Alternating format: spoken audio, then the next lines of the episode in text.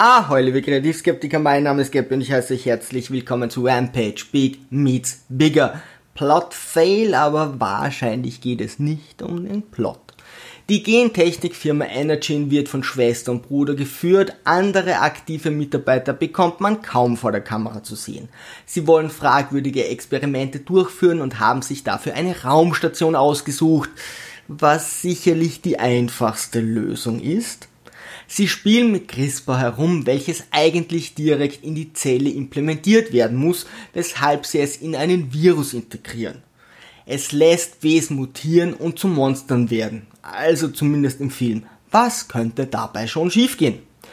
Durch CRISPR haben Emmanuel Charpentier und Jennifer Doudna 2020, also erst nach dem Film, die Genschere weiterentwickelt und einen Nobelpreis für Chemie bekommen. Emanuel hat dafür in Österreich auf einer Universität einen Teil ihrer Forschung betrieben, wurde dann jedoch gebeten zu gehen, wodurch sich nun ein anderes Land und eine andere Universität mit ihrer Entdeckung rühmen dürfen. Starke Leistung Österreich. Viel mehr Hintergründe als den Begriff CRISPR haben die Macher dieses Meisterwerkes jedoch nicht recherchiert, doch dafür habt ihr ja mich. So wie es im Film dargestellt wird, That's not how it works. Nachdem eine Ratte in der Raumstation zu einem gigantischen Monster mutiert, schickt Energyn eine Astronautin, die den Virus mitnimmt und ihre Kapsel dann in der Atmosphäre explodieren lässt, damit sich die Behälter auch ja sicher auf der Erde unkontrolliert verteilen können. Super Aktion. Energyn beweist seine Genialität, denn die Behälter sind feuerfest öffnet sich jedoch nach ihrem Aufprall kaum, dass sich ein Wesen in ihrer Nähe befindet, um es zu infizieren. Ein grüner Dunst zeigt auch dem unaufmerksamsten Zuseher, dass hier nichts Gutes vor sich geht. Und so entstehen ein Monstergorilla, ein Riesenwolf und ein ziemlich ungemütliches Krokodil. Um nicht zu klecken, sondern zu klotzen, wurden auch gleich alle genetischen Vorteile des gesamten Tierreichs im Virus kombiniert, damit unsere Antagonisten nicht nach drei Bodenluftraketen Geschichte sind.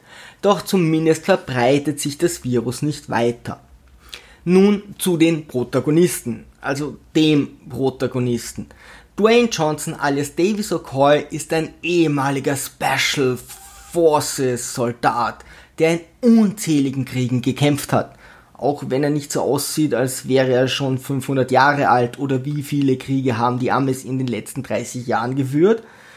Er hat danach Wilderer in Afrika verfolgt, anschließend Zoologie studiert und ist nun Primatologe klingt wie der übliche Lebenslauf eines McDonalds-Mitarbeiters.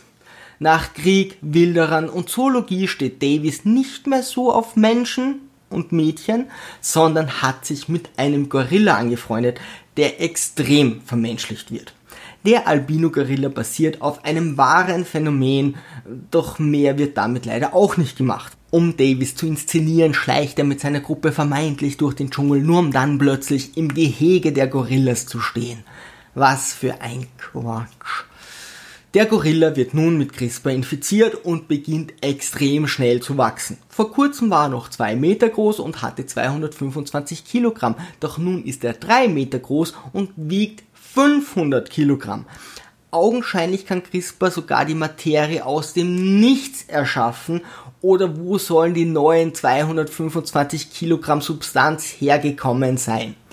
Außerdem ist es etwas unglaubwürdig, dass ein Wesen nach so einem Wachstumsschub noch koordinativ aufrecht gehen oder sogar versiert kämpfen kann. Und Davis misstraut den Testberichten und möchte sie wiederholen. Wenn ein ausgewachsener Gorilla über Nacht seine Masse verdoppelt, dann kann man auch fragwürdigen Testergebnissen Glauben schenken.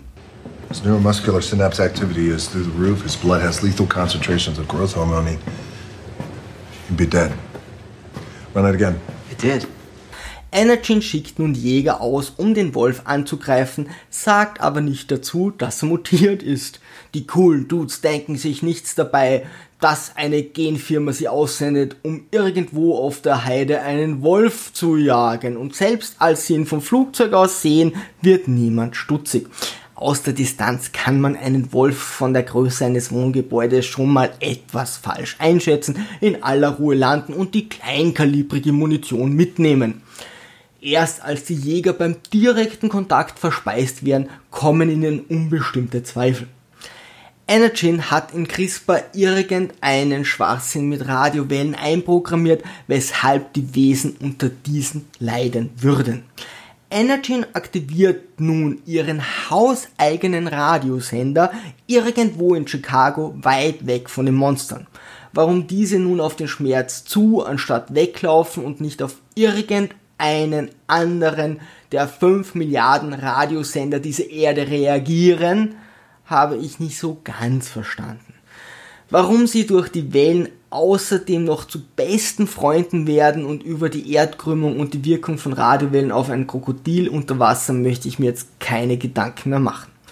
Irgendwie schafft es Davis mit seinem mutierten Gorilla von einer staatlichen Organisation gefangen genommen zu werden und auf ein Flugzeug zu kommen. Die Beamten berechnen das Betäubungsserum für den wachsenden Gorilla falsch und gleich darauf stürzt die Maschine ab. Gute 10 Minuten. In dieser Zeit hätte sie ungefähr dreimal zerschellen müssen. Das Militär lässt Zivilisten in ihre Kommandozentrale und diese auch sofort wieder entkommen, um ihre Kompetenz zu zeigen. Obwohl zwei Militär den Fluchtversuch bemerken, schlagen sie nicht Alarm, sondern lassen sich lieber von Davis überwältigen. Hier wird langsam klar, dass die Regierung nicht für ein Happy End sorgen wird, sondern alles an unserem Helden liegt. Die drei Monster verfügen nun über die Waffen des halben Tierreichs, erreichen Chicago und machen es dem Erdboden gleich. Warum bis zum Ende Autos noch ungehindert über nicht mehr existierende Straßen düsen können, wird nicht unbedingt erklärt. Dafür wird Davis angeschossen, doch da keine lebenswichtigen Organe verletzt wurden, tangieren ihn weder die Verletzung noch die Kugel. I thought you were dead. Well, I think she missed all the vital organs, but uh, don't jinx it. Now let's get that antidote. Come on. Davis, wait. Damit wird auch erklärt, dass der Gorilla am Ende überlebt. Dieser wird von seinen Aggressionen geheilt und hilft nun Davis im Kampf gegen den Wolf und das Krokodil. Zum Glück liegen überall in der Gegend Waffen verstreut, damit auch unser Held mitspielen kann. Gemeinsam mit seinem Gorilla richtet er mehr Schaden an als die Arme mit ihrem gesamten Arsenal. Dass die Soldaten lieber ganz Chicago sprengen wollen, anstatt gezielte Angriffe aus sicherer Distanz zu fliegen, zeigt auch am Ende noch einmal ihre Kompetenz. Dann wird unfassbar auf die Tränendrüse gedrückt, nur um uns später zu zeigen, dass uns der Gorilla gebrängt hat. Spoiler. Er hat sich nur totgestellt. Am Ende ist er schon so menschlich und friedliebend, dass die Armee und die Menschen von Chicago noch nicht einmal auf die Idee kommen, etwas zu unternehmen. Sie verbinden direkt neben ihm in aller Seelenruhe ihre Wunden und lassen ihn schließlich mit Davis davonspazieren. Bei den vielen Opfern und brutalen Szenen verstehe ich die Altersfreigabe in Amerika ab 13 Jahre nicht so ganz. Der Cowboy, der Davis hilft, ist von seiner Art und schauspielerischen Leistung eine wahre Freude und die CGI-Effekte sind gewohnt gut. Leider ändern die Monster immer wieder ihre Größe, je nach Umgebung und auch zueinander. Irgendwie fehlt hier die Liebe zum Detail und ein guter Plot. Liebe Sturmtrotzer, segel immer straff halten auf zum Horizont. Oh, he's not gonna kill you. He has a unique sense of humor. I could... Uh, no, no. George, no save Davis.